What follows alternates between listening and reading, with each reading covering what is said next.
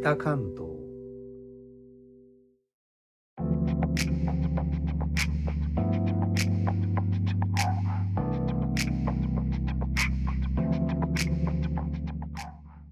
インドネシアから帰ってきた高野です。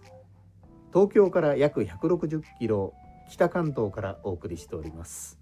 日本とは一味も二味も違うインドネシアの話題も時々お届けします。インドネシアから無事帰国しております。帰国の際はシンガポール経由の便を使いました。住んでおりましたジョクジャカルタの空港から数は少ないのですが国際線が飛んでいて直接海外に出国できます。つまり同じジャワ島内の首都のジャカルタや東隣のバリ島まで一度国内線で飛ぶ手間が省けたわけです。シンガポールの空港は感染症化前と変わらない賑やかさでした。さすがアジアのハブ空港といった感じで世界中の人が集まっていました。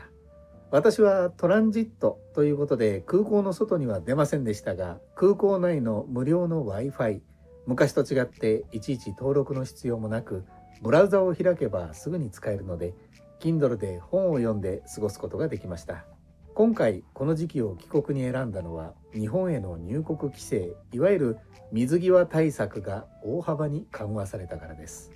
現状では有効期限や時期に関係なく日本政府指定のワクチンを3回接種その証明ができるかあるいは出発前72時間以内に検体が採取された PCR 検査で取得した陰性証明書があるかそのどちらかがあれば入国できます。自身は出発前に3回の接種は受けていてインドネシア保健省の証明書も発行してもらっていましたが念のため初めてジョクジャカルタ市内の病院で PCR 検査も受けて陰性証明書も作って日本に向けて出発しました。ということで改めまして皆さんこんばんは高野です。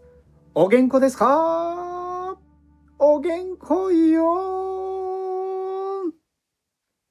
これらの証明書は紙ベースのままだと日本の空港でのチェックに時間がかかるので今ではファストトラックといって代表的な空港を対象にあらかじめウェブやアプリから証明書や個人情報を登録して QR コードを取得するように強く推奨されています。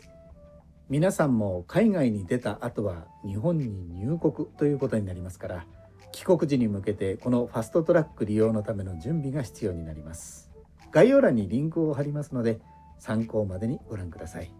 総理大臣とかけましてワクチン接種3回目と説きます。その心はどちらも抗体があります。